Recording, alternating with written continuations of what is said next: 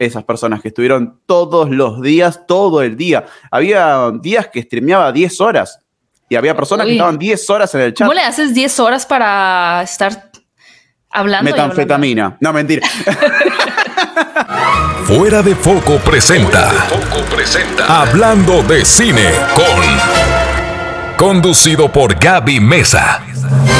Y sean bienvenidos mis queridos cinéfilos y cinéfilas a este espacio del podcast de Hablando de Cine con. Yo soy Gaby Mesa con Z y antes que nada quiero agradecerles de todo corazón. Voy a poner mis dos manos sobre mi corazoncito. El que escuchen este podcast. De verdad, yo sé que escuchar un podcast, sobre todo que dura 50 minutos, una hora, es hacer un espacio, dedicarle tiempo, es decir, yo quiero escuchar esta plática, yo quiero ver qué conversación tuvo Gaby con X o Y persona. Así que de verdad, muchas gracias. De verdad, muchas muchísimas gracias a todas las personas que eligen este podcast para ser parte de su acompañamiento, de su rutina. No sé si ustedes lo vean en el canal de YouTube, si lo escuchen mientras van manejando, mientras están esperando algo, eh, haciendo ejercicio, qué sé yo. De verdad, se siente bien bonito el saber que me eligen y que eligen esta plática con mis invitados para acompañarlos ustedes. Entonces quería aprovechar este momento, esta introducción, simplemente para decir gracias. De verdad, muchas gracias de todo corazón. Estoy muy contenta del recibimiento que ha tenido este podcast y espero que los episodios que sigan llegando uno eh, semana tras semana tras semana tras semana pues sigan siendo también de su gusto. Sigan ustedes diciendo sí por eso, escucho,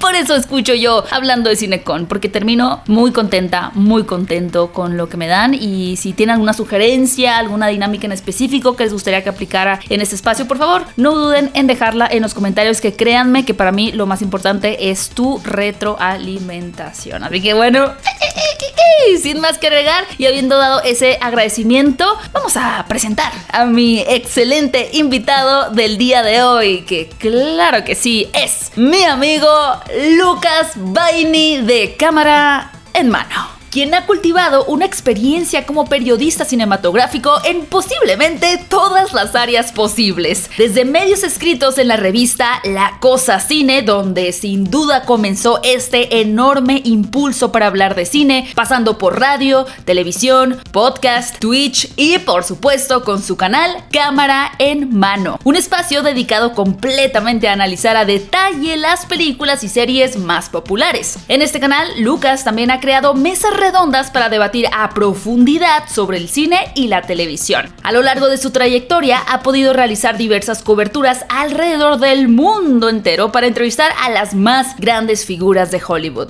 Y como si eso no fuera suficiente, también es autor, pues publicó un libro llamado Cámara en mano, relatos desde el backstage. Y estoy feliz y muy emocionada de platicar con una de las personas que sin duda es una de las más grandes fanáticas de todo este universo de entretenimiento. Así que, mis queridos cinéfilos, hablemos de cine con Lucas Baini.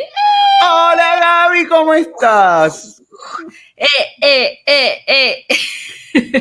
Mi persona favorita de México, ya te lo dije, pero quiero repetir. Eh, ¿Cómo estás? Muchas gracias. Tú debes tener muchas personas favoritas, pero estoy, me siento muy honrada de ser tu persona favorita de México. Que además cuando nos conocemos nunca imaginaste como que México se pudiera volver como un país. Digo, al final México y Argentina están muy lejos, pero creo que últimamente has tenido como más contacto y relación con gente mexicana, ¿no? Digo, comparado con cuando te conocí. Hoy, olvídate. De hecho, fuiste la primera generadora de contenido de México que conocí personalmente. Y, y, la verdad es que estoy súper sorprendido y agradecido por el canal de haberme dado esta posibilidad de conocer a tantos eh, generadores de contenido que yo consumía o que encontré en ellos un lugar de, poder charlar, complicidades, ¿me, entendés? Y me dan cada vez más ganas de acercarme a México, ¿me entendés? Sí, a mí me sorprende cómo, digo, sé que, que, todo en este universo de entretenimiento y demás, pues va funcionando como por etapas, ¿no? Pero ahorita sí estoy súper sorprendida de cómo a raíz de la pandemia se desató toda esta nueva ola de creadores de contenido, muchos youtubers, pero también mucha gente como de TikTok que ya pusieron ahora sí como que sus ojos realmente en, la Ciudad de México específicamente, ¿no? Y, conozco muchas personas que por años pues tal vez sentían como que la curiosidad de, ay, pues sí, Ciudad de México se ve como que igual algún día y de repente fue como, vámonos, Vámonos todos, ya. Y ahora hay un montón, un montón de gente que se está viniendo. ¿Tienen invasión, invasión de influencers? Invasión de influencers. Pero es que, mira, te voy a ser muy sincera, la verdad es que sí vale la pena, porque... Yo te iba a preguntar mm, eso, o sea, vos cómo ves Ciudad de México como central para... Eres el, creo que eres el primer invitado en este podcast que me hace una pregunta. Soy periodista, me dedico a preguntar. Ahora sé lo que sintieron cuando me tocó, me invitó una vez Luisito Comunica a su podcast y lo ponían en los comentarios. Pero tú hiciste toda la entrevista. y es que ya me sale natural y así tú también. Claro. Pues, ya me estás preguntando. claro. Este, fíjate que sí vale la pena. Yo soy, yo soy del norte de México, yo soy de Hermosillo, donde está la mejor carne asada de todo el país. Nadie me puede refutar eso. Y los mejores hot dogs. Eh, pero. claro yo te invito a México y nos vamos a Hermosillo. Está un poco lejos, pero un avión, no pasa nada. Confío en vos. Confía, confía. este, pero aquí suceden muchas cosas. O sea, por ejemplo, y sobre todo ahora que ya regresaron el flujo después de la pandemia. No tenemos las mismas entrevistas que antes, por ejemplo, y demás. Sin embargo, la semana pasada eh, fue cuando vino, por ejemplo, Tom Cruise. Esa semana fue eh, la función de prensa de Doctor Strange en el multiverso de la locura. Y lo que a mí me llama mucho la atención y lo, lo compartido mucho, no sé cómo sucede en Argentina, sería interesante que nos cuentes, Lucas. Es que aquí antes una función de prensa era eso, es una función de prensa y ya está, ¿no? Tú puedes ser muy fan de algo, pero pues estás yendo como para ver anticipado una película, sacar tus notas, tus videos, lo que sea que sea tu forma de cubrir una película. Y sí, cuando eran funciones de prensa de Marvel o algo de Disney, Star Wars, por ejemplo, de DC, pues sí se veía más gente de lo normal, ¿no? Usualmente es una función no sé, te iban unas 100 personas, aquí de pronto había 200, ¿no? Y dices, ah, ok, está como más épico, más grande, más colosal. Pero ahora, con estos nuevos creadores de contenido, eh, que sí están creando contenido en las funciones, las funciones de prensa de Marvel se volvieron en todo un evento. O sea, antes no eran un evento, eran... No, son premiers directamente ahora. Eso, exactamente. Antes era una función de prensa y ahora se convirtió en una premier. O sea, y a mí como que me costó poquito trabajo al principio entender esa visión. Y me acuerdo que me decían, me sorprendió, por ejemplo, un, un chico de TikTok, eh, con quien aparte fui a participar en una película, que es Juanpa, está dirigiendo una película, que, que me dijo, es que yo quiero la premier de Batman. Y le dije, no, es que es una función de prensa. Y me decía, oye, no sé qué ponerme porque si voy a ir. Y le dije, vas a venir desde Veracruz, que es otra ciudad como a ponle dos horas, tres horas. ¿Vas a venir a solo a ver la película de Batman? Y lo, sí, obvio, es la premier. Y yo, pero es que no es la premier. No es la premier. Y lo me decía, oye, ¿qué me pongo? ¿Qué ropa me tengo que poner? Y yo, la que tú quieras. O sea, así como estoy yo, pudiste ver, o sea, así como estamos tú y yo. Y yo, es una función de prensa. No está Robert Pattinson. Y me decía, no. Vas a trabajar. Sí, pero ahora sí se transformó en que es una premier. ¿sabes? No sé si ustedes han vivido algo parecido o tú cómo ves esto. En Argentina, que todavía se está manejando, se está desdoblando el concepto. O sea, por lo mm. general, se, en estos estrenos grandes, tomo por ejemplo Batman o Doctor Strange, lo que pasa es que quizás un día a la mañana hay una función de prensa que sí, lleno de gente, pero sigue siendo un evento chiquitito, privado, digamos. O sea, llegás 10 y media de la mañana, abren el cine para los periodistas Entrás, ves la película y te vas. Eso sigue siendo función de prensa. Pero a la noche, quizás, se reserva otro complejo y se hace alfombra roja, en donde invitan celebridades locales, eh, influencers, ah. generadores de contenido, y ahí se hace. Bueno, pero hay una alfombra literal.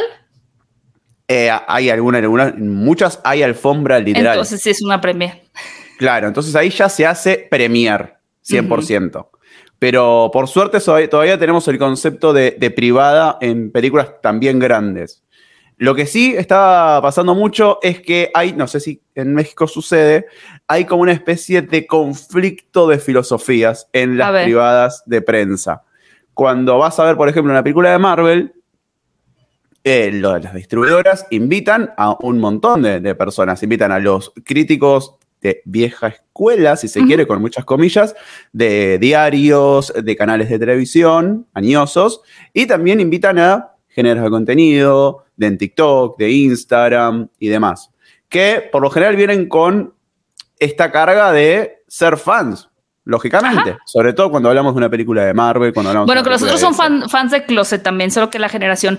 Porque ah, sí me ha tocado a mí Fan de Closet me personas encanta. Son fans de Closet. Ay, el otro día puse eso en mi Instagram y lo, oye, si no he salido del closet, ¿por qué no? Y yo, no, no estás entendiendo. ¿no? Fan de closet me refiero a que son fans de algo, pero fingen que no son. O sea, Claro. closet del fanatismo, no nada que ver con orientación sexual.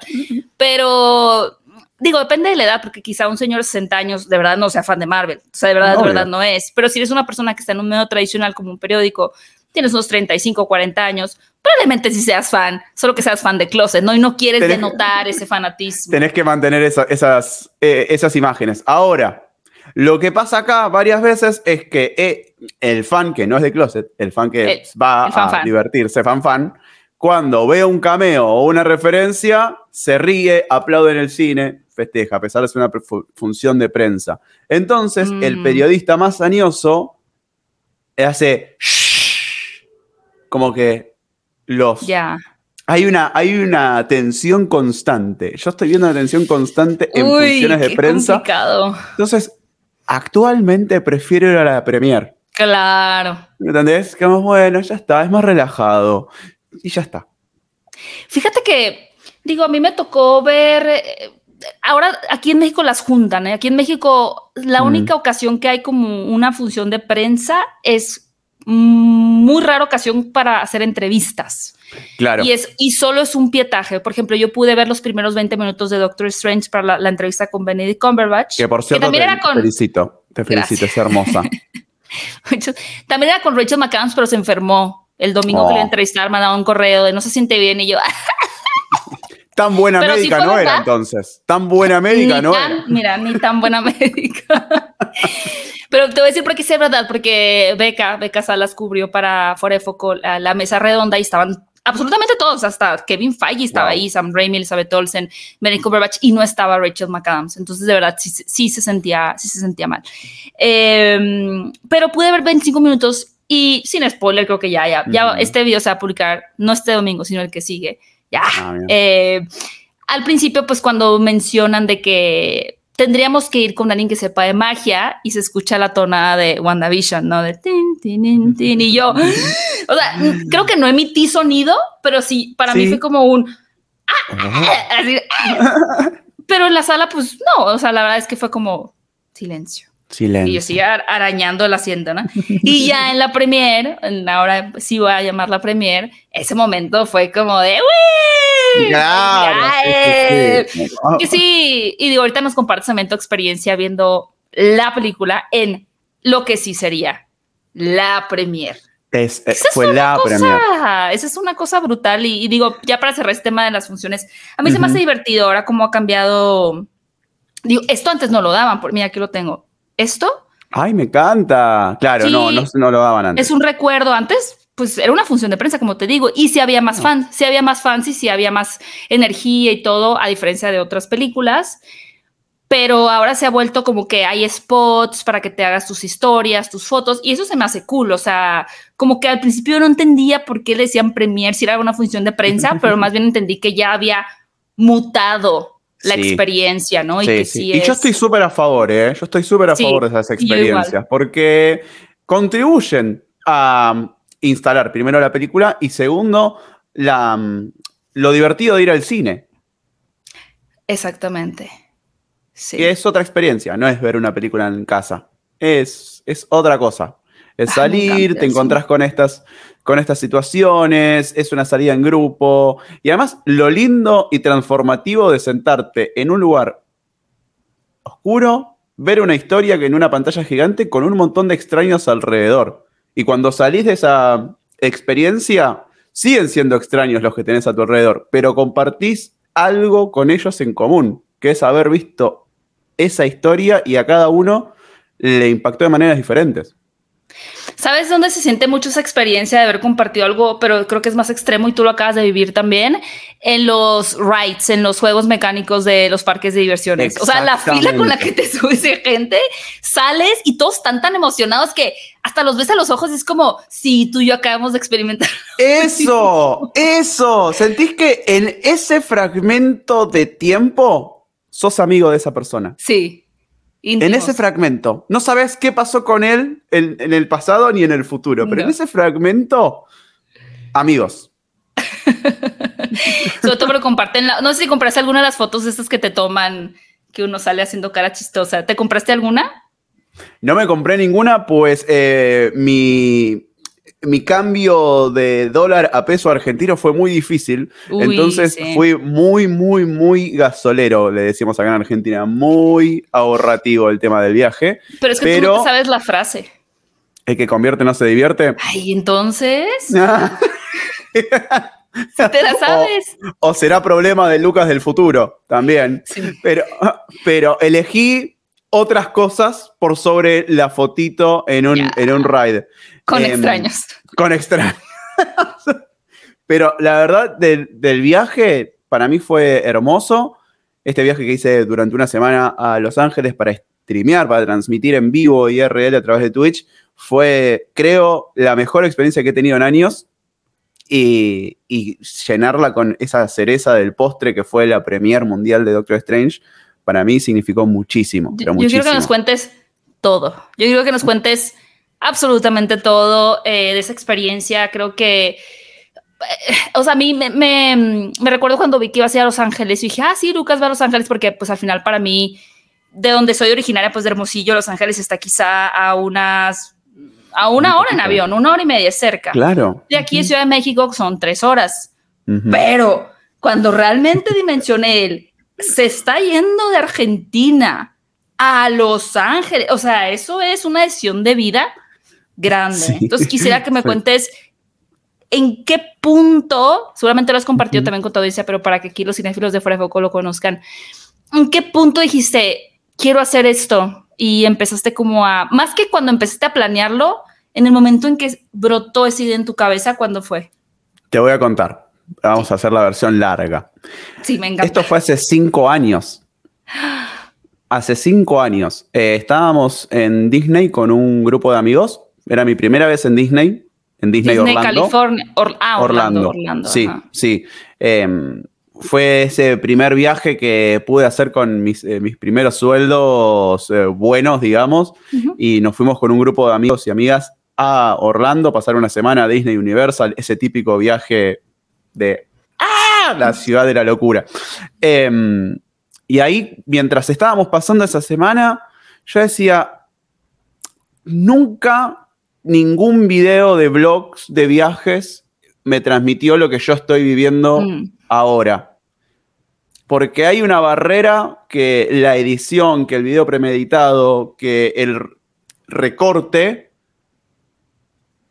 por concepto propio del recorte, te deja fuera un montón de cosas. Y ese montón de cosas hace que los momentos más valiosos del viaje cobren todavía más relevancia. Eh, quizás en un blog de viaje sacás eh, todo lo que es la parte de, llegar, la parte de reservar, la parte de un montón de cosas, de preparativos, las filas, las filas y demás. Entonces nunca te sentís realmente ahí. Y yo dije, ¿qué pasaría si se pudiera transmitir todo el tiempo lo que estás haciendo? E invitar a esa persona que elige verte a sentirte, a sentirse parte de este viaje realmente como que sea una simulación de verdad. Y en ese momento no estaba Twitch como Es lo que te decía, estamos hablando pre-Twitch, eso es bien estamos importante. Hablando pre-Twitch, eh, estamos hablando pre-Twitch, sobre todo como lo entendemos ahora. Y pre-pandemia, que también es otra cosa importante. Muchísima. Sí, sí, pre-pandemia, pre-pandemia fuerte. y, la verdad es que había plataformas, pero no estaba la tecnología para hacer una transmisión tan larga solo con eh, redes móviles. Pero yo lo que me quedé pensando en eso un montón de tiempo. Hacemos un salto temporal a cuando empecé en Twitch seriamente, seriamente en Twitch, que fue en 2020, 21, y mm, plena pandemia, lockdown total. Y digo, cuando se abra un poco todo esto, necesito ejecutar lo que yo quería hacer en algún momento. Mi plan original no era hacerlo en, Estados Unidos, sino era hacerlo en Europa. ¿Por qué? Porque le había pensado esta cuestión de la cercanía geográfica de Europa en cuanto a tener países muy cerquita y como distintos destinos muy, de muy fácil acceso. Llegas a Europa, mi viaje y una vez de que estás ahí es más sencillo. Mi viaje a Argentina a Madrid, poner es muy largo, pero una vez que estás en Madrid, podés tranquilamente irte en un tren a Bruselas, ir a Londres, ir a París, a Roma. Y yo quería sumarle esta cuestión de que el chat en Twitch reaccione y decida hacia dónde vamos o qué hacemos. Wow. Entonces, en Europa era increíble, o sea, estábamos en el aeropuerto. Bueno, todavía se puede hacer eso. Todavía se puede hacer eso. Todavía se puede hacer eso. Claro que sí. Em, pero bueno, tenía esas ganas, tenía esas ganas, tenía ese proyecto, empecé a ahorrar, empecé a ahorrar, empecé a ahorrar. Y el 2022, a principios de 2022, la verdad es que yo tenía muchísimas ganas de viajar. Es una de las cosas que más extrañaba de, durante la pandemia. un, a ver, un privilegio de súper primer mundo y, de súper, súper bendecido. Porque gracias a nuestro trabajo, Gaby, hemos tenido muchísimas oportunidades. De hecho, una de las cosas hermosas que me dio este trabajo y los viajes es conocerte a vos. Y nos conocimos en un viaje. Sigue siendo uno de mis viajes más bonitos de toda mi vida. Siendo, sigue, siendo, tope de gama. Hablemos de eso más tarde porque es tope de gama. Em, y la verdad es que lo extrañaba mucho. Entonces llegó una posibilidad de Warner para entrevistar al elenco de Animales Fantásticos, los crímenes de Grindelwald. ¿En Londres? En Londres. Ajá. Me dijeron, en febrero me dijeron, tenés las vacunas, está esta posibilidad. Y fueron, yo le digo, sí, sí, sí, sí, de una, me encanta, me encanta. Para mí era un montón. ¿Qué fue lo que eh, pasó, Diosito? Y fueron pasando los días, fueron pasando los días y desde Warner Central fueron achicando los lugares y mm. presupuestos y no sé qué, así que me quedé afuera de esa posibilidad. Esto ya me lo dijeron a principios de marzo. Y cuando me dijeron eso dije, ya está, es el momento de ejecutar algo, necesito hacer algo. Me sí, por, una cuenta, página de viajes, por cuenta propia. Por cuenta propia. Me, me metí en una página de viajes, puse distintos destinos, Los Ángeles apareció como posibilidad y justo encontré una combinación de vuelos en una combinación de fechas que caía entre medio la premier de Doctor Strange. Y, tú cómo sabías que iba a ser? ¿Ya había una fecha definida de cuándo iba a ser la premier? ¿Se sabía? Había una fecha definida si te metías en una página de Los Ángeles que es una página de industria, o sea, que cuentan los eventos y los venues que están reservados para tal. Ah, o sea, esto ya inspector ardilla, o sea. Inspector ardilla. sí, no es como que había un tweet del 5 de mayo, que fue el 3 de mayo, ¿no? Fue más. 2 de mayo. 2 de mayo, lunes 2 de mayo. Sea, esto ya. Serio. Sí, sí, me metí, tengo esa página como bookmarqueada, digamos, en, en mi explorador. Y no te voy a consultar. Después te la paso. Para eso, sí, después para por si un día voy a Los Ángeles también ver si se va a suceder algo por ahí. Obvio, obvio. Y como el venue de el Dolby Theater no es que lo podés reservar de un día para el otro, mm. ya estaba reservada la fecha con mucha antelación. Y, y, bueno, era el 2 de mayo. Y yo sabía que era el 2 de mayo y justo conseguí vuelo barato entre el 28 de abril y el 7 de mayo. Dije, bueno, ya está, lo hago. Sin tener la confirmación de Disney de que iba a conseguirme acceso a la Premier Mundial de Doctor Strange. Pero yo lo tomé como, a mí no me interesa 100% eso, a mí no me interesa lograr el desafío de transmitir todos los días lo que estoy haciendo y tratar de llevar a un montón de personas que no tenían la posibilidad de conocer Los Ángeles a que la conozcan. Wow. Y así fue como surgió todo, pagué absolutamente pero en internet. Llegué a Los Ángeles, me compré un chip de data ilimitada gracias a que en 2021 se instaló muchísimo la red de 5G en California. Lo pude hacer. Esto el este año pasado no se O sea, pagas una vez y ya no te cobran las horas. No te cobran nunca más. Nada. Es data ilimitada. Realmente. Me terminé gastando 30 gigas de internet. Y no me cobraron nada más yo de lo que, que aquí en México, ¿no? sé si en Argentina, ¿no? Pero siempre salen estos planes de internet ilimitado y no sé qué, pero ya que lo compras realmente y te llega el cargo extra, es como, no era tan ilimitado. Jamás ilimitado, claro. No, en Argentina ni siquiera está la posibilidad de la, de la mentira, eh, de que esto va a ser ilimitado. Pero en Estados Unidos ya se instalaron muchísimos estos planes de comprar un SIM, una tarjeta SIM que tiene data ilimitada real. La compré en el aeropuerto yo sí me lo preguntaba cuando veía que estabas en vivo, decía, este se está comiendo los datos. Claro. Brutalmente. O sea, el AdSense de 2020-2021 se está yendo por la coladera. sí, eh, y la verdad es que funcionó increíblemente bien, me sorprendió muchísimo. No se cortaba prácticamente nunca, solo se cortaba cuando estabas o muy alto, digamos, cerca del letrero de Hollywood, quizás, cuando estás muy alto en las colinas, o cuando pasabas por eh, mucho concreto, por, por, debajo de mucho concreto, o, o, en los juegos, por ejemplo, cuando entrabas, no sé, a la mansión del terror, que tiene mucho, mucha construcción arriba tuyo, ahí se cortaba. Pero si no, la transmisión 24 por siete casi. Uy, la gente cómo reaccionaba, la gente a tu alrededor que te veía que estabas hablando todo el tiempo a, la cámara, ¿cómo? Había de todo. Había de todo, Gaby. Pero a ti no te importa, ¿no? O sea, tú ya pasaste la... O fue durante el viaje que cruzaste la línea de I don't, I don't care. Me di cuenta que yo no sirvo para grabar, hacer videos cortos en público, me da mucha vergüenza.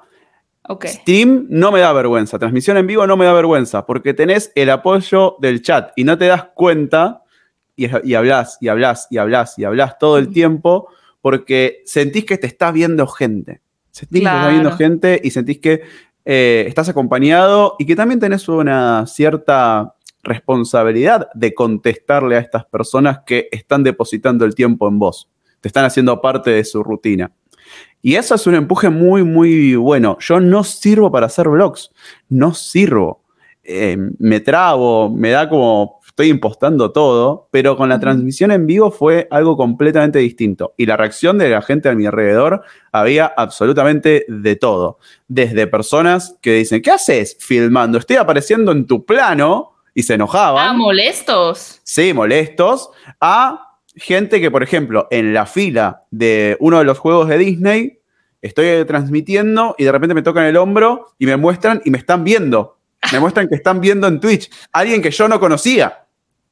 ¿Pero que, te conocían ellos o te, o te vieron y te buscaron? Me vieron y me buscaron. ¿Entendés? Alguien que ni siquiera hablaba en español. Ajá. Entonces, eso está muy divertido. Muy, muy. Entonces las reacciones de la gente alrededor fueron de lo más variopintas posible. Variopintas. Y, variopintas.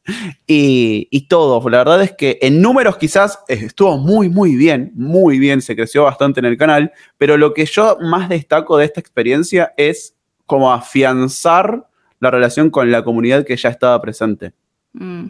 Eso fue hermosísimo, hermosísimo. Realmente sentí que nos habíamos ido de viaje de egresados, de viaje de estudios, digamos, de fin de curso, con 700 personas. Qué mágico. ¿Y tuviste algún pico específicamente como de un momento en el que más audiencia se sumó? Durante la premier de Doctor Strange, porque entré a la premier transmitiendo. ¡Wow! Te lo cuento ahora. Eh, todo el tiempo transmití, caminando por la premier, intentando que no nos echen, intentando que no nos eh, manden al, cine directamente. Y era todo el tiempo levantar el celular, bajar el celular, mostrar cosas, eh, hablar, contar la experiencia. Y ahí éramos 3.000, 3.500 personas en vivo eh, constantemente. A lo largo del stream habrán pasado 25.000, 30.000 personas. Pero además, y ahorita que mencionabas lo de estar acompañado con personas, eh, yo casi no he tenido la fortuna de ir a una alfombra roja en donde está acompañada por colegas, por decirlo de mm. cierta manera, ¿no? O sea, que me haya ido yo a la alfombra roja de Matrix, por ejemplo, digo, ahí, ahí hice compañeros y todo, pero que ya sean amigos míos, pues no he tenido, bueno, está Javier Ibarreche ahora que lo pienso, pero lo había conocido ahí, súper lindo, me pasé muy bien con él en la fiesta. Eh, pero, no fue la situación de vas y te encontrás conmigo, te encontrás. Eh, Ajá, con, alguien que ya tenga años de amistad. Entonces creo que, y me ha tocado otras, por ejemplo, Mary Poppins, ahí sí fui completamente sola y tal vez conocí a alguien y, ay, bueno, yo tomo la foto, tú me la tomas a mí, pero ya está, ¿no? Y, y es raro porque uno está al final viviendo una situación muy como surreal y, y quieres compartir el sentimiento, porque siento que es difícil realmente poder eh, demostrar o explicar con palabras lo que se siente estar en eso, ya sea para bien o para mal, porque también puede ser como que es que la gente se imagina que es una cosa así súper glamurosa, pero no, saben, va a pasar para atrás y ya está, ¿no? Pero el tener a alguien acompañándote creo que les da un valor y una complicidad distinta. Entonces creo que fue, ha de haber sido increíble para ti también, esta gente con la que ya venías, afianzando, como dices, llevarlos ahí y tener también esa... Fue o sea, lo hizo súper más hermoso. especial, siento. Muy- ¿no? Pero muy especial, Gaby. Más allá de que tenía que controlar las emociones para no despertar sospechas, eh, fue muy, muy especial para mí. Primero, poder estar ahí y segundo, como decir, decís vos, eh, poder compartir la experiencia con alguien y con Sí. en este caso con muchas personas con las que me generé una relación. Para mí son más que un nombre y un comentario en, en un chat esas personas que estuvieron todos los días, todo el día. Había días que streameaba 10 horas y había personas que Uy. estaban 10 horas en el chat. ¿Cómo le haces 10 horas para estar hablando? Metanfetamina. No, mentira. Listo. Respuesta correcta. Ding, ding, ding, ding. No, de verdad era mm, dormir mucho y, y nada, la, eh, la adrenalina y, y- y las ganas de hacerlo, básicamente, de estar cumpliendo como este sueño. Y en particular, yo no quiero, a ver, como decís vos, cuesta mucho explicar con palabras a veces lo importante que pueden llegar a ser los lugares a los que nos ofrecen estar. Para mí, estar en una premiere de Marvel Studios, esto puede parecer el más fanboy de todos, ¿eh? Eh, y re poco objetivo, pero era, significó muchísimo, significó mucho, mucho, mucho, mucho. En Argentina creo que fui una de las primeras 100 personas en ser, estar emocionadas porque se iba a hacer una película de Iron Man, ¿me entendés? Mm. Y arrastré a mis compañeros del secundario en su momento de escuela a ir a ver Iron Man, el hombre de acero. Nadie lo conocía y decían, ¿qué es esto? Dame a Spider-Man, ¿me entendés? Es el único que conozco. Y yo les decía, vengan que vale la pena, va, va a valer la pena. Y fui al día del estreno de Iron Man 2008, llevé a todos mis compañeros y el- desde ese momento nunca no vi una película de Marvel Nunca Studios no el vi. día del estreno, ¿me entendés? Siempre, siempre, siempre, siempre, porque son personajes que me acompañan desde hace mucho, mucho tiempo y, y me gustan mucho esta especie de run que hace Kevin Feige de, estas, de este universo. Y, y significó muchísimo, significó de verdad mucho, mucho, mucho, porque ese, esas cosas que me gustaban de chico mucho, después tuve la suerte de que se hayan convertido en mi trabajo y lo sigo disfrutando mucho. Eh, Bueno, yo- más que si no la suerte tú lo llevaste hacia allá también. Sí, los- eh, el canal se fue convirtiendo en eso, sin dudas, eh, porque disfruto mucho analizarlo de verdad a, a- Ujú. a todo el universo. Y, y de repente me encontré con que, bueno, qué bueno que puedo convertir esto me gusta tanto en el trabajo central y en el objetivo central del canal, con un montón de otras franquicias. Y después, cuando termino de trabajar, poder elegir ver una película completamente distinta, mucho más chica, mucho más eh, con otros objetivos, pero por placer.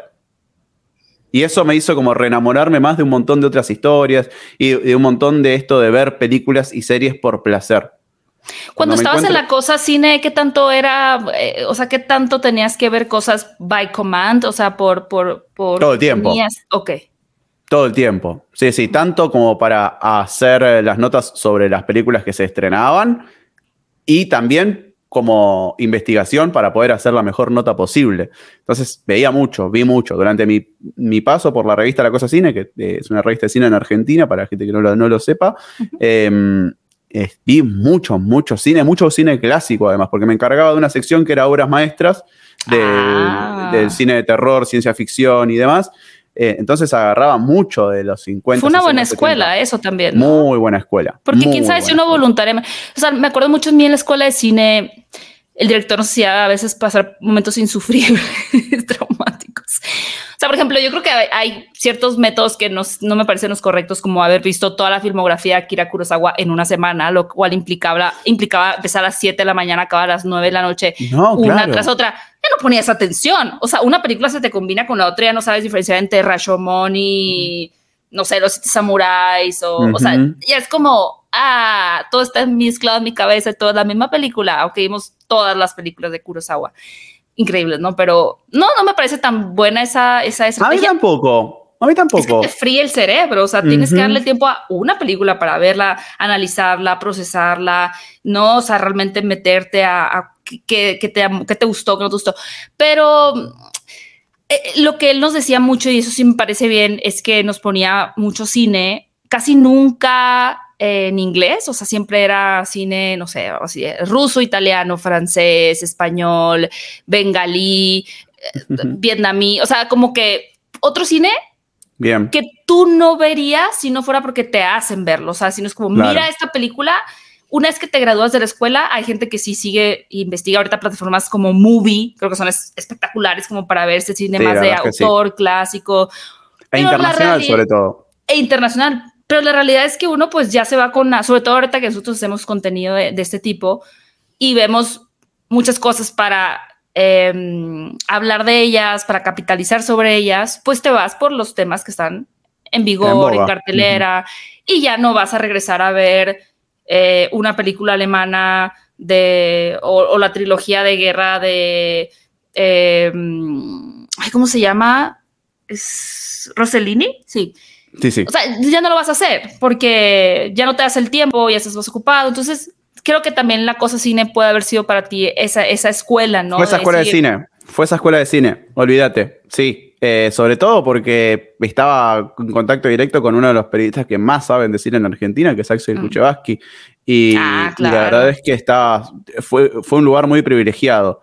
Y al mismo tiempo ahora voy a, a levantar lo que decías ahí sobre hacer contenido sobre las cosas que ves. Porque en mi caso me lleva mucho tiempo. Mucho tiempo, ¿me entendés? Entonces, todo el tiempo siento que estoy dejando afuera un montón de contenidos que me gustaron y que por agenda no llego a subir. Y después digo, eh, uh, da subir esta review de una serie que se estrenó hace tres semanas y yo la terminé quizás hace tres semanas, pero no podía hacer un video como me gustan hacerlos a mí Claro. so- e- e- en esa semana. Y, y todo el tiempo lo estoy debatiendo, ¿viste? De subir igual, no sé si lo subo, eh, quizás si, así- si subo este video me termino atrasando con el tema de esta semana. Eh, un ejemplo hace de poquito, Heartstopper. ¿no? Ah, bueno, Heartstopper. Heartstopper. Heartstopper. Me encantó la serie. Me encantó, me parece que es una serie valiosa, importante, linda, tierna y con una estética muy, muy marcada. Simple, pero efectiva. Y mm, también cayó justo en el medio del viaje y demás, pero me gustaría, me encantaría hablar sobre esa serie, o Ozark, y la tengo ahí como pendiente, se subir el video. De hecho, yo, yo vi un video tuyo que a mí me sorprendió mucho porque sí había llegado como entre comillas tarde, que me parece el análisis de Spider-Man No Way Home. Sí, Y llegó bueno. un momento en el que incluso ya los pósters de Spider-Man No Way Home para mucha gente es como de, "Ay, ya dejen de compartir. Pero a tu video le fue brutal. Súper ¿no? bien, súper bien. eso de entrada habla de que de una audiencia que ya tienes cautiva, que eso es su- Mm. súper, súper, súper, súper importante, sino es que lo más importante que más allá de lo que hables es quién lo está diciendo, ¿no? En este caso, que es tu, tu audiencia, quien siga a Lucas Baini. Pero también habla de que estás entregando un producto que vale la pena ver, ¿sabes? O sea, Claro. que no es un análisis de los que yo, yo sí confieso muchas veces he pecado de, de querer sacar rápido por porque es el tema del momento, entonces hay que hablar de él ahora o si no ya después nadie lo va a querer ver. O sea, y Ujú. creo que el que te has tomado el tiempo, ¿cuánto duró el video? ¿Como 40 minutos? Sí, duró como 40 minutos. sea- Y el de Doctor Strange que estoy terminando de trabajar dura también 40 minutos. Pero le fue muy bien. ¿Te esperabas que la gente tuviera esa... ra- o sea, no esperaba que le fuera también. A mi, a mi canal, eh, cuando le va bien un video, son 100.000, 150.000 visitas, 200.000. El video de Spider-Man tiene un millón de vistas. No, no ¡Oh, ya llegó el millón! Para mí es un montón. ¡Wow! Para mí también es un montón. Entonces No, fue un como. millón, es brutal Sí. eso. Sí, desde hace Sí, mucho tiempo que no tenía esos números es- estruendosos. Mi canal tuvo como una explosión muy fuerte durante la última temporada de Game of Thrones, que hacía esos análisis capítulo a capítulo y hay unos capítulos que tenían, no sé, 600 mil visitas, pero después fue mucho más tranquilo. Y te, ¿viste cuando un canal de repente recibe mucha atención por un tema específico? Sí. Es muy difícil trasladar ese público a otra cosa de lo que a, porque- ma- a otro tipo de contenido habitual en tu canal. Ajá, ajá. Eh, y eso me costó muchísimo, me costó todo, creo, 2020, 2020, trasladar eso a, a encontrar el público que realmente era público de cámara en mano, no de Game of Thrones analizado por cámara en mano. Em, entonces, la verdad es que fue súper lindo encontrar este, este lugar también, porque a ver, si hay un tema que se habla muchísimo en YouTube es Marvel Studios. Marvel, sí. No me digas, ¿no? en YouTube, en TikTok, en, Instagram, en, en todos Twitter, lados. Facebook. Y, y, eso es lo que siempre me retuvo de al principio no hablar tanto. Porque digo, si ya hay canales de millones de suscriptores. No, hablando, pero es diferente a lo que tú tengas que aportar. Claro, hasta que descubrí, digo, bueno, si voy a hacer un video sobre Loki, quiero que sea el mejor video sobre Loki. Por supuesto. Y ahí es dejo todo. Capaz que no termina siendo el mejor video sobre Loki, pero es lo mejor que yo puedo hacer. Y, y, y sé que no lo hice rápido ni, ni así nomás. ¿Me entendés? Claro. Y ahorita, digo, traes la playera de Moon Knight. Sí. Voy a ser muy sincera, el otro día me puso un comentario de cuando tu crítica de Moon Knight y yo, este, nada más he visto dos episodios, los primeros, ya después no los seguí viendo. Ahorita uh -huh. me atoré con Severance, no sé si ya la viste la Apple TV. Ay, qué buena que eh, es. Bueno, no. Severance, eh, otra serie que para mí es la serie del año. Sí, no la he acabado, pero es no, no, ah, no, no, no, no, no. Aparte de las analogías que tienen con la religión y la sociedad, uh -huh. es una cosa, o sea, tengo que procesarla. Es que pero apenas llevo cinco episodios. Fina. Es muy fina. Y cuando termines la serie, fina. por favor, escribime. Por favor, escribime. Igual hacemos un así un video platicando de la serie, ¿no? Severance. Hagamos. Hagamos. bueno, pero no estoy viendo Moon Knight porque igual me atoré con Heartstopper, The Never Dickinson y más. Pero, como, como tú que sí analizas mucho este panorama de, de Marvel, Disney, ¿sí sientes que Moon Knight ya no fue un boom por el personaje como tal, porque la gente ya está atorada con sus actividades post-pandémicas, porque la premisa no era tan interesante para la audiencia que Primero está es un, a ver, a mí lo que me sorprendió es que se pueda instalar de alguna manera por lo menos el tema Moon Knight, porque okay. es, un, es un personaje que hasta 2017 no vendía un cómic en Latinoamérica, ¿me entendés? Okay. No, lo no lo vendía, lo vamos a ser honestos, nadie lo leía. Nadie. Y tiene historias muy, muy interesantes, pero al mismo tiempo es un personaje que cada autor que lo agarró en su momento lo iba transformando. Eh, no es un personaje que tiene una historia coherente. Lineal. ¿no? Lineal, no. Cada Ajá. volumen es una historia distinta y una forma distinta de contar el personaje. Ok. Eh, para mí, lo que es pasó. El Doctor con... Who de Marvel. Exactamente. Eh, para mí, lo que pasó, lo que está pasando, que puede tener un gran, gran impacto en también cómo se recibe la marca Marvel Studios a lo largo de esta nueva fase, es que es lo único que sostiene a Disney Plus. Es lo único que sostiene mm. a la plataforma per se mes a mes. Sí. Es mucho el contenido que se le está dando de Marvel a, a, Disney Plus en muy poco tiempo. Es como que necesito que Disney, ya que es Disney, no es un estudio chiquito, apueste por generar series originales desde otro lado y hits mm. desde otro lado que no sean Star Wars y Marvel Studios. Sí. Porque en esta fase 4, en este año y medio que tenemos de, de fase 4, tuvimos 11 proyectos. Uy, 11 proyectos sí. en un año y pico, muy, mucho, mucho, tanto que equivale a fase 1, fase 2 casi.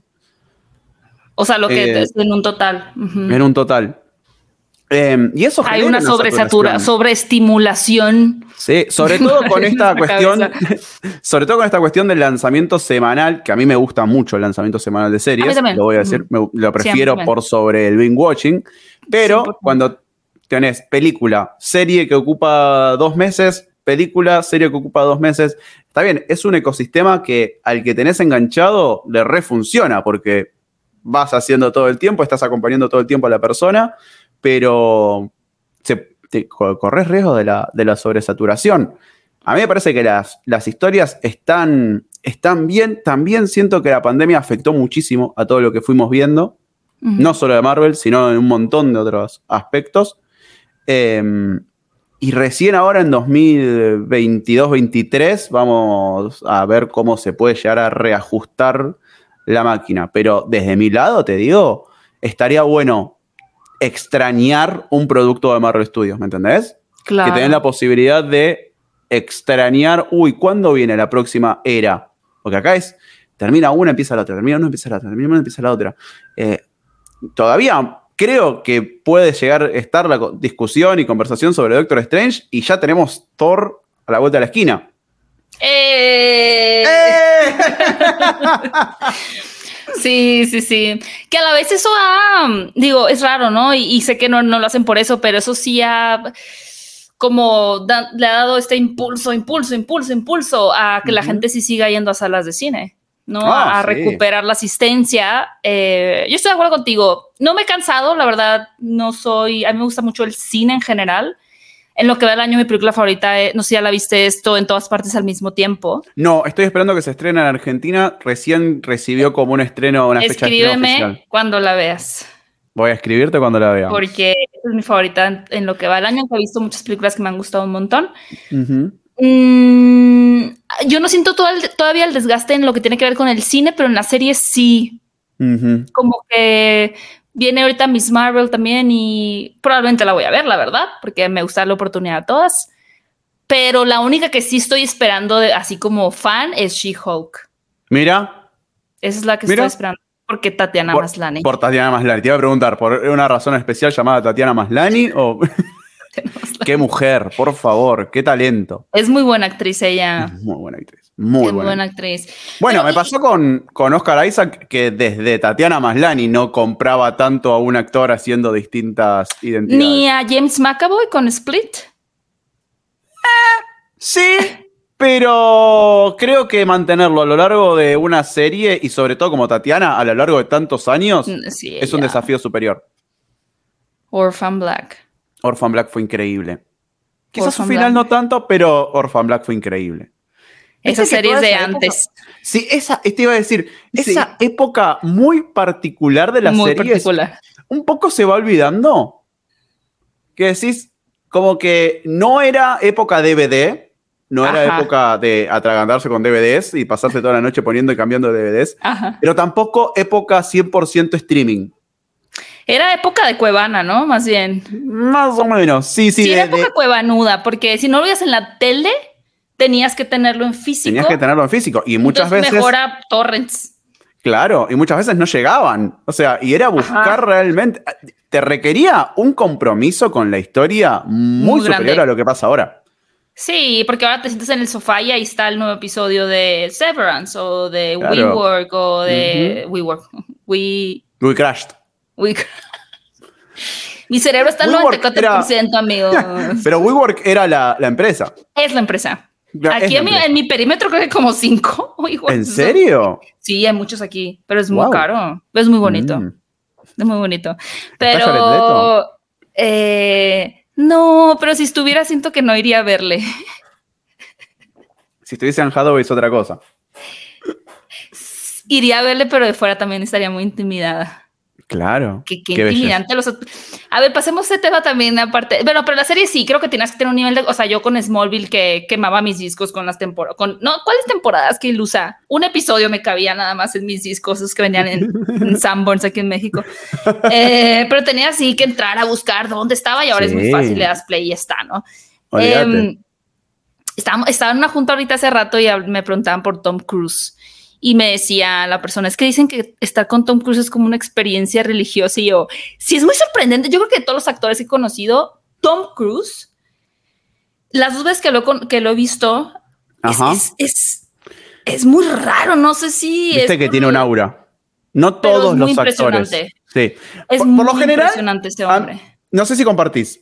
Por lo general, cuando estás en la situación de estar en una sala y entra un famoso, una famosa, una celebrity, una actriz, un actor, medio que lo sentís, ves, que llegó alguien, porque hay un... Sí, sí, sí, sí, Pero cuando llega una estrella... Es una estrella. Cuando llega una estrella, entra un aura antes que la estrella y todo el cuarto se da cuenta que entra alguien. Eso me pasó con muy poca gente y Tom Cruise es eso. Eh, eso. eso, decía yo, es que él es una estrella de cine y no sé qué tan, y no sé, ¿ya viste Top Gun? Todavía no, tengo muchísimas ganas. También me dice, es, muy buena Top Gun, o sea, pero esta cosa de que él está piloteando, de que todos los actores tuvieron que tener un entrenamiento de cinco meses para que ellos pilotearan y la fuerza G. Y dices, es que es una, ya no es una persona, o sea, él es Maverick, ¿no? O sea, es esta cosa de llevar todo al límite, de romper las fronteras, de todo al siguiente nivel. Hasta se me decía ayer un, colega, ¿no? Que yo siento que hasta él dirigió la película al final, como que él la no, bueno, la cámara. Eh, Tú lo haces así. sí, es que es conocido. O sea, cuando haces una película de Tom Cruise, él te presta el auto pero el auto es de él. o sea, eh, te va a micromanejar todo. Todo. todo, O sea, de hecho, eh, para las alfombras y, y, quien lo entrevista, él tiene que decir sí o no. Y eso es como que tú sí, tú no. O sea, él, escoge así con pinzas todo, todo su escenario, su, él pone las piezas, ¿no? Pero es una estrella, es una, y te voy a decir la discusión, sí, y la discusión es, ¿es la última gran estrella de Hollywood? ¿Sí o no? Habría que ponerse a mm, pensar. Yo pienso que todavía por ahí está Leonardo DiCaprio. Puede ser, sí. Brad Pitt. Tal vez más Leonardo DiCaprio, ¿eh? Sí. Pero quien se exponga, o sea, esta cosa que en Misión Imposible, él se aventó el helicóptero realmente. O sea, eso ya es combinar no solamente la estrella, lo que tiene que ver con tu imagen al mundo, sino lo que estás dispuesto a hacer por una película. Y lo que está dispuesto a hacer por una película y no en tema, digo, también mi respuesta a Jared Leto que se pasa por procesos físicos y todo, pero no nada más el, lo que dejas de o no de comer, sino todo tu empuje de todo el equipo de producción, no tú, no yo, Tom Cruise, sino todos nosotros para la película. Sí siento que él es de las últimas personas que hacen algo así. Sí, olvídate, olvídate, se carga mucho al hombro todos sus proyectos, es muy intenso. Y también por eso ¿Te acordás cuando salió ese clip, ese audio viral de él? Fantástico, el de los cubrebocas. El de los cubrebocas, que decís, bueno, está bien, tiene palabras fuertes, sí, pero es su intensidad con todo, así. No, y tenía razón, era un... Y además tenía razón. O sea, regañar por... Eh, estaba en la plena pandemia, o sea, el cubrebocas, todo lo que significaría para para la producción millones de dólares en pérdida para muchos trabajos, mucha gente que vive de eso, o sea, los, sus mismos colegas, ¿no? Entonces, sí, es una persona con una visión muy empujando mucho al cine, ¿no? Y, aunque sea un cine hollywoodense. Eso es lo que pasa. Siento que ama el cine, ama el cine americano. Sí, cine americano. Y te lo contagia. pantalón de mezclilla hasta aquí. Cine americano. blue, Forever in blue jeans.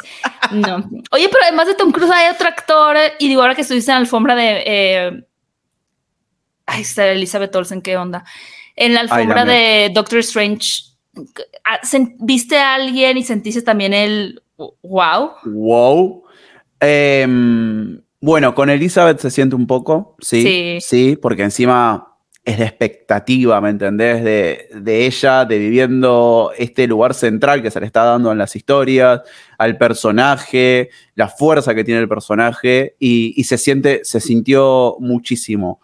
Con Benedict Cumberbatch también hay otra vibra, ¿viste? Como que es cómo se quiere presentar un actor en sociedad. A Benedict Cumberbatch todo el tiempo lo ves como este tipo afable, querido, querible, abrazable. Y él se muestra así, entonces la vibra que te da es, es distinta a la que te puede dar Tom Cruise, ¿me entendés? Sí. Es como, ¡ay! llegó Benedict Cumberbatch, qué lindo. Y cuando llega Tom Cruise es, no, boludo, está Tom Cruise acá. es otra cosa, respeto total. Sí, es otra cosa. Sí, sí, sí. Y mm, con quien me pasó, con quien me pasó mm, en su momento, que, no, tuve la, chance de entrevistarlo directamente, pero sí estar, em, estar ahí. En su presencia. En su presencia, compartir aire. Ajá. eh, es con Mark Hamill. Ah, sí. Sí, Mark Hamill. Pero Mark Hamill es como. Como el que, le quieres lavar los pies, ¿no? Claro, es Jesucristo, sí, sí. Sí, o sea, como que hay bondad en él. Es, curioso, es curioso. Es un maestro Jedi, de verdad. 100%. Eh, y, sin lugar a dudas, la, una de las primeras veces que había ido a Los Ángeles, justo cayó la premier de Ant-Man. No estaba invitado, fui como fan a, atrás a de la Victoria como em, y estaba Stan Lee. Oh, bueno, sí, sí, Stan Lee es. Fue como. Lo estoy viendo. Es Stan Lee. Existe. Existe. Es una persona real de carne y hueso. No es una idea. Y, y lo vi dos segundos pasar, ¿me entendés? Porque llegó, obviamente, y se fue directamente al cine. Fue, fa- fue como una especie de mind blowing total Ajá.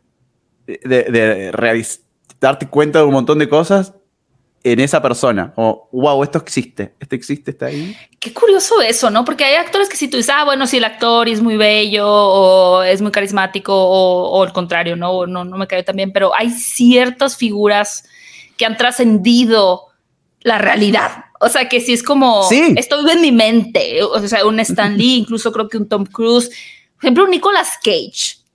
Imagínate andar por ahí ver a, o sea, como que eh, es, hay ciertas cosas que, por ejemplo, aquí, ¿no? Que tengo Scooby-Doo, que tú dices, es que esto es una caricatura. Esto Claro. no, no va a pasar. Creo que hay ciertas personas, humanos Sí. de carne y hueso, que son tan icónicos y que se han vuelto parte, eh, o sea, como se han cosificado un poco también, o sea, como Ujú. Que ya no los vemos como humanos, o sea, los vemos como Obvio. otra cosa. Y, y Stan Lee creo que era eso, o sea, ¿existe Stan Lee? O sea, o es Claro. inventado en los papás. Obvio, O sea- eh, eh, su cara es una marca, ¿me entendés? Su, cara, es una marca. es una franquicia en sí mismo. Eh, y, y sí, hay, hay personas que son así, por eso también hay personas en donde me costaría hasta entrevistarlas.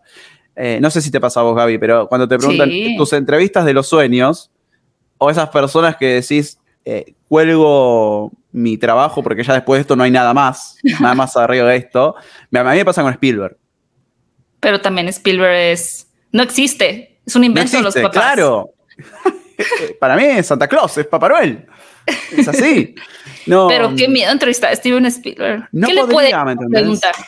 ¿Qué le podés preguntar? Sobre todo como nos dan las entrevistas. En cinco minutos, que le pueda llegar a ser interesante a él, que no se lo hayan preguntado. eh, nada. Bueno, tú eres muy ¿Cómo- buen entrevistador. Gracias, Gaby. entrevistadora. Muchas gracias. Vos sos muy buena entrevistadora. Vos. Mm, Eh, pero muchas gracias. Eh, ¿qué, qué le podés llegar a preguntar a ¿Cómo abarcás a Steven Spielberg? no sé, no, es inabarcable. ¿A vos te pasa con alguien? Que decís, sería mi sueño y al mismo tiempo no sé si podría hacerlo. Pues ya que lo tienes que hacer, pues lo haces, ¿no? Pero Sí, sí. no sé, es que, o sea, justo cuando, yo- esa fue la respuesta que yo di también cuando me preguntaban, porque siento que un ícono que uno pudiera entrevistar y decir, no puedo creer que entrevisté a esta persona, o sea, sí son, creo que es directores como Steven Spielberg. Todavía. Quentin Tarantino me parece más, entre comillas, viable, porque todavía, o sea, bueno, no, también ya se quiere retirar pronto, pero es que Steven Spielberg es, por definición, el director de cine, ¿no? Si vas a la calle y preguntas, dime un director de cine, Steven Spielberg. digo, igual te dicen aquí Alfonso Cuarón, algo Guillermo del Toro, ¿no? Pero es Steven Spielberg, es el Claro. director de cine de es nuestra el director de cine. en la época en la que vamos a haber estado vivos desde que nacimos hasta que muramos, ese haber sido el director de cine de nuestra vida, Steven Sí. Spielberg. Olvídate, olvídate. Y es increíble lograr ese título. Es increíble. ¿Quién a- a nivel mundial.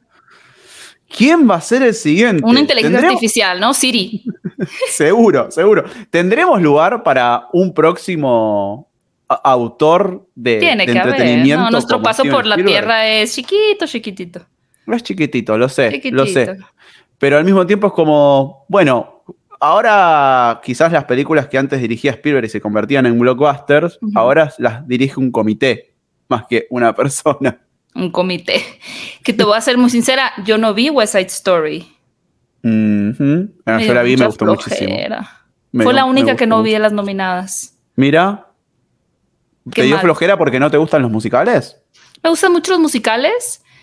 Este en particular, la historia me parecía extra quemadísima ya, este tema Sí. de amor imposible, porque tú perteneces a esta comunidad y mi, eh, dije, ay, no, no, no, no. Hay un giro bastante importante. Hay un giro bastante importante en esta versión respecto a eso, pero sí, sigue siendo una historia bastante clásica. Sigue siendo. Que no está Eh, mal, los clásicos no. son muy buenos, por algo son clásicos. Por algo son clásicos. Ay, me resultó un poco en una pereza que no, no puedo explicar. Sí, a, a- a ver, a mí me gusta más el Spielberg en otro registro, pero cada vez que pone la cámara Spielberg es como, claro, mira lo que está contando con imágenes. ¿Cuál es tu película favorita de Steven Spielberg? Em, voy, a, voy a ir por algunas que no eligen. Voy por alguna que no se elige siempre. Pero atrápame si puedes. Ah, muy bien. Yo creo que hasta, hay gente que ni sabe que es Steven Spielberg. Probablemente. Probablemente hay mucha gente que quizás no la vio tampoco o no la relaciona con Spielberg. Es divertidísima, es genial. La forma de contar con imágenes que tiene, las interpretaciones, Leonardo los DiCaprio. lugares, Leonardo DiCaprio, todo es, todo es genial, todo es genial en esa película. Y si vamos por los obvios, y sí, eh, Munich y Jurassic Park. Munich. Jurassic Park. Sí. No me parece tan obvia Munich. ¿Te parece más obvia la lista de Schindler? Nunca me gustó esa película cuando la vi. Solo la vi una vez y estaba muy chiquita. Probablemente me aburrió porque pues estaba muy chiquita. Claro. Sí. Eh, no, lo obvio me parece más este. Sí, Jurassic, o sea, Jurassic Park me parece súper obvio, y ti me parece súper obvio. E.T.. Mi favorita es Tiburón. Tiburón es súper obvio. obvio, claro. Eh, bueno, es que también el tipo reinventó un montón de conceptos e incluso los inventó. Con Tiburón inventó el blockbuster de verano. O sea, si al día de hoy las películas grandes de Hollywood se estrenan entre julio y. Entre julio Ahora y se estrenan agosto, todo el es por- año, ¿no? es por tiburón. Sí, sí, sí, sí. Fíjate que el único lugar creo que está quedando como tranquilo en cuanto a blockbusters es agosto-septiembre. Y cada tanto encuentran algunos éxitos medios dormidos en agosto, como puede ser Joker, como pudo ser Deadpool. Sí, pero yo siento que ya todo el año está plagado de, de blockbusters, de estrenos Sí. como muy mediáticos. Como que tienen. lo- los grandes estudios tienen como estos. est- estas categorías, ¿no? Entre enero y febrero estrenamos la- los tanques más, más familiares. Por lo general, Disney reserva esa, ese lugar para su gran película animada en enero. Ajá. Las moanas del mundo, las Las Frozen de- del, mundo. Después en marzo tenés esta cuestión de mezcla, ¿no? Tenés grandes blockbusters y, y tenés películas un poquito más para adultos, quizás, si se Ok. quiere. Por lo menos lo que yo veo, ¿eh? Pues me puedes comentar vos. En, en el verano, blockbuster 100%, todos los grandes estrenos están ahí, por lo general. Los que de cada estudio se guardan un- una bala para esa, esa categoría de verano. Y después en octubre, diciembre, premios. Mm, voy a analizarlo más a, a conciencia. Voy a Para revisar los calendarios de estrenos. Tenemos parte calendarios dos. de estrenos de revisión. No, no, nosotros podemos hablar de muchos temas. De entrada tenemos pendiente hablar de Severance. Sí. Cuando lo... Y digo, los debates, la verdad es que mm, sí se han ido diluyendo también los debates que hacíamos de... A mí me encantan los debates de las películas. A mí me De hecho, encantan. A mí- creo que... Sí, dime, dime, dime. No, no, decime vos. Creo que mi video de debate de Spider-Man No Way Home tiene más vistas que mi crítica. O sea, la Wow. gente vio más el debate, porque está bien, son más voces, son más posturas, son más Ujú. opiniones eh, diversas que la de una persona, ¿no? Pero aparte es súper divertido hacer debates. Son divertidos. A mí me encantan. A mí me gustan más los debates que son a dos voces, tres voces, ¿Qué hacéis? que a seis, porque siento que se le puede dar eh, más espacio a cada uno a expresar Mm. las ideas. Y, pero son dos dinámicas diferentes. En, la- en el debate de seis personas es una mesa redonda de charla entre amigos y amigas. Y salen cosas súper divertidas. A mí me gusta cuando se charla así, esto, ¿me entendés? O sea, podríamos hacer un debate sobre Severance tranquilamente. Los dos hablando quizás, no dos horas, porque a mí me gustan los debates de 50 minutos, ¿me entendés? Ok, No. 50 minutos de Severance. Claro, episodio. exactamente. Es un episodio, es un episodio para charlar sobre lo que nos dejó la serie. Una especie de, ¿viste los especiales que venían en los DVDs? Claro. Tú eres un nostálgico de los DVDs, ¿verdad? Ya lo mencionaste Los varias veces a lo largo Los de... extraño mucho, los extraño mucho los extras. ¿Por qué? Estamos en la época del contenido. ¿Por qué no tenemos extras de absolutamente todo? Sí tenemos, pero ya de hecho es sorprendente porque a veces yo estoy en YouTube y el algoritmo pues obviamente me saca entre mis videos de saltar la cuerda y, y extras de cosas de cine. Me sale tipo, ay, ¿cómo se filmó behind the scenes de, no sé, Hawkeye, ¿no? Y es material espectacular, pero está tan ahí, como dices tú, Está ahí, está tan sin ahí, amor.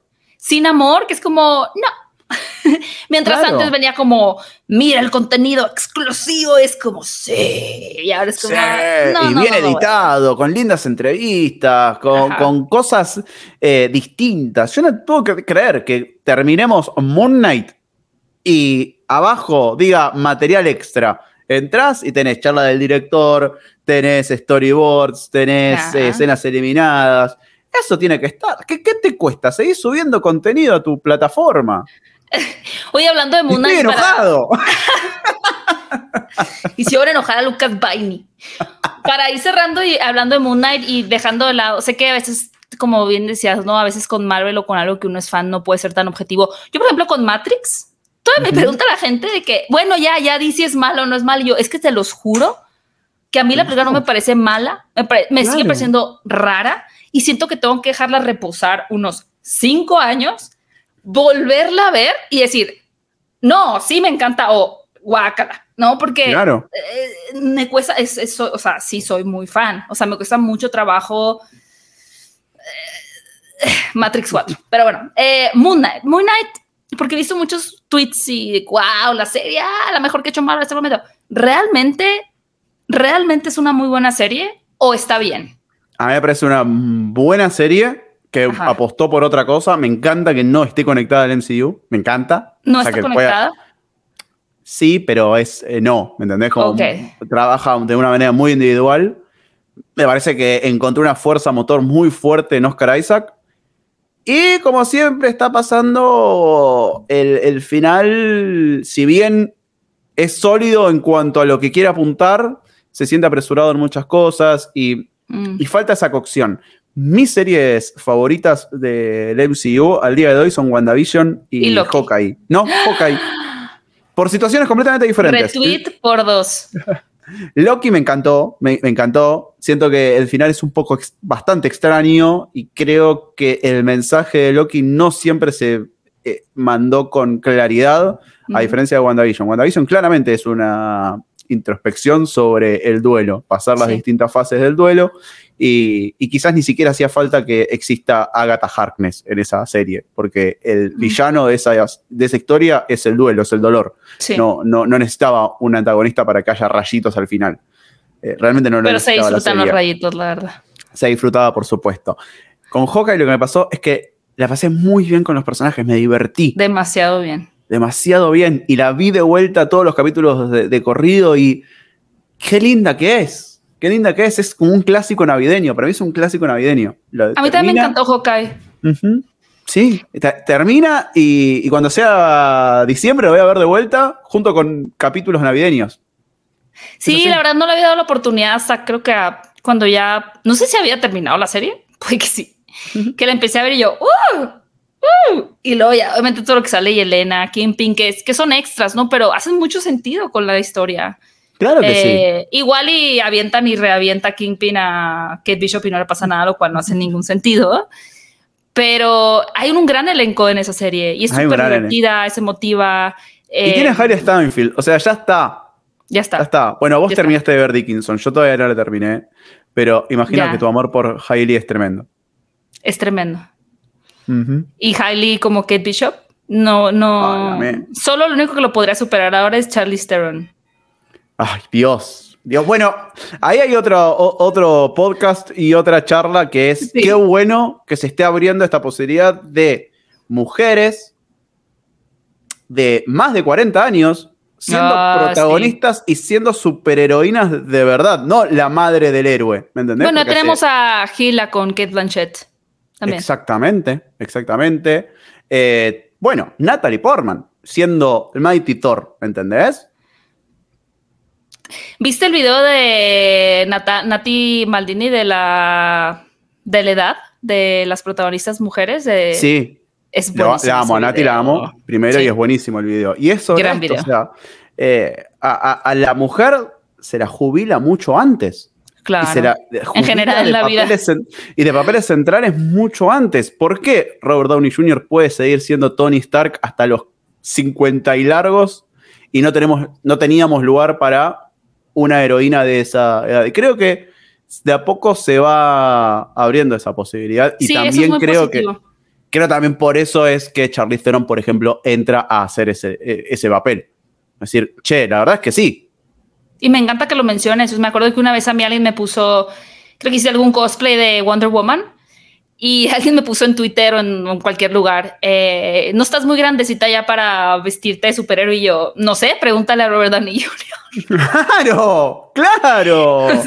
no estás muy grande para. ¿Qué sé yo? Pues pregúntale a Kate Blanchett. Exactamente. ¿Qué conteste? Exactamente. Sí, no, no, no, eso es lindo. También creo que las cosas están cambiando en la industria y estamos viviendo un, momento de cambios que a veces son difíciles y mm. que de pronto nuestras la forma en la que nos criaron o que empezamos a ver el mundo desde muy chicos, podemos como toparnos con pared con cambios más radicales, pero es, creo que es un tiempo muy bonito lo que estamos experimentando de reajustes en la industria como tal, en el que también están destapando muchas cosas y se está tratando de llevar todo como a, un balance, ¿no? Y es súper súper interesante que estemos viendo ese cambio nosotros. Que a mí me parece que es como valorarlo no ponerle estrellita dorada a los estudios como diciendo, eh, felicitaciones, aguante todo. No, es como, claro, por fin, por fin se está dando los primeros pasos, ¿no? Sí, claro, sí, no, no, no tanto la celebración de viva, mira qué inclusivos son y tal, sino realmente seguir empujando, ¿no? Y no poner como nada más un hasta aquí, ya con eso cumpliste, sino tratar de empujar siempre a, los, pues, a las mejores historias, contenido, inclusión y todo. Pero bueno, mi querido Lucas, ya se nos acabó el tiempo. Es verdad. Los, los, tipos se despedían tres veces. Eh, sí, no, ay, de verdad es que tenía muchas ganas de tener esta plática. La había estado, eh, así como Matrix, la estaba dejando reposar porque tenía que llegar en un momento ya este, más avanzado de este podcast de Hablando de Cinecon. Pero muchas gracias por haber aceptado mi invitación y, hay muchas cosas más de las que podemos hablar, pero sigamos, sigamos haciendo estos, estas pláticas. Muchas, tanto que no nos, quedó tiempo para hablar del viaje más lindo que hicimos.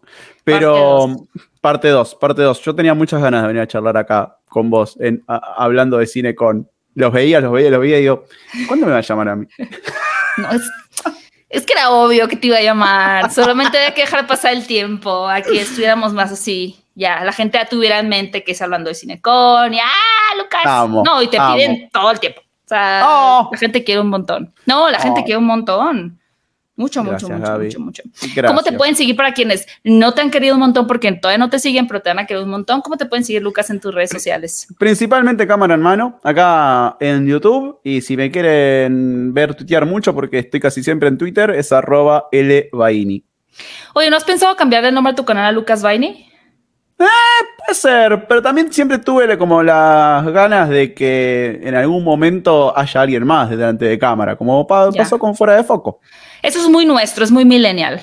Es muy el, no, porque quiero que sea un medio. Y si no, no. Exacto, quiero que sea un medio. Tienes a, ahí tienes a. Tengo a, estoy confinando a Robert Eggers con Robert. Este. Ay, el crítico de cine. Es que está.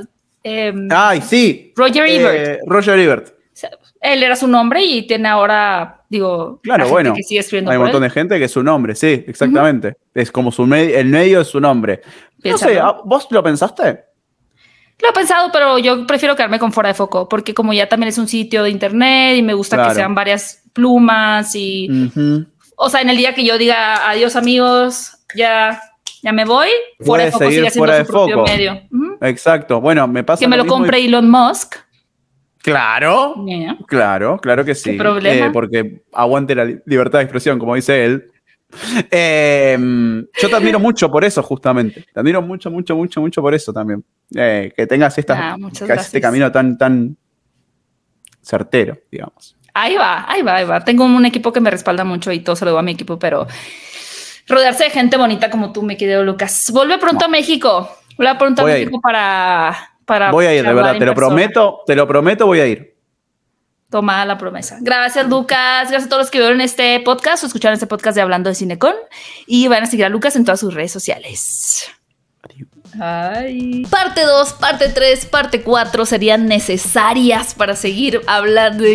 Perdóname, estoy un poquito enferma. Para seguir hablando con este genio del cine, verdad. A mí me encanta su manera de hablar de las películas y de las series. Te, te, te, te conquista, te, te dan ganas así de meterte en, su, en, los mundos de las historias que él platica. Realmente eh, una persona con demasiado conocimiento y sobre todo con mucho carisma para compartir eh, su pasión por el cine, por las series. Así que si ustedes no lo conocían, los invito a que lo hagan, a que lo sigan en sus redes sociales. Y por supuesto, me encantaría también que sigan paseándose ustedes por todas las opciones que hay en este podcast de Hablando de Cinecon. La talla de invitados que hemos tenido realmente a mí me sigue sorprendiendo que acepten mi invitación. Y sobre todo, pues espero que ustedes también puedan disfrutarlas de la misma forma que yo haciéndolas. Así que si no han escuchado todos, aquí en el canal de YouTube hay una lista, una lista de reproducción bien armadita para que ustedes puedan ver a los demás invitados e invitadas. Y recuerden, si están también viendo este video en YouTube, que pueden escucharlo en diferentes plataformas de podcast como Spotify, Amazon Music, Apple Music, Google, Google, Podcast, etc. Ustedes busquen hablando de cine con podcast y pues ahí escojan eh, eh, la plataforma que mejor les acomode y que de mejor forma se les ajuste. Mis redes sociales también se las estoy compartiendo en este momento para que puedan seguirme en TikTok, en Twitter, en Instagram. Me encanta poder compartir un poquito más de mi amor por el cine y un poquito de mi vida personal también a través de estas diferentes plataformas y formatos. Así que bueno, si me quieren seguir por alguna de ellas, yo estaré contenta, re feliz. Muchísimas gracias por haber escuchado este episodio de Hablando de Cinecon y por supuesto, nos escuchamos la próxima semana con un nuevo, ¿qué será? ¿Invitada o invitado? Ya lo descubriremos muy pronto. Mi nombre es Gaby Mesa con. Adiós.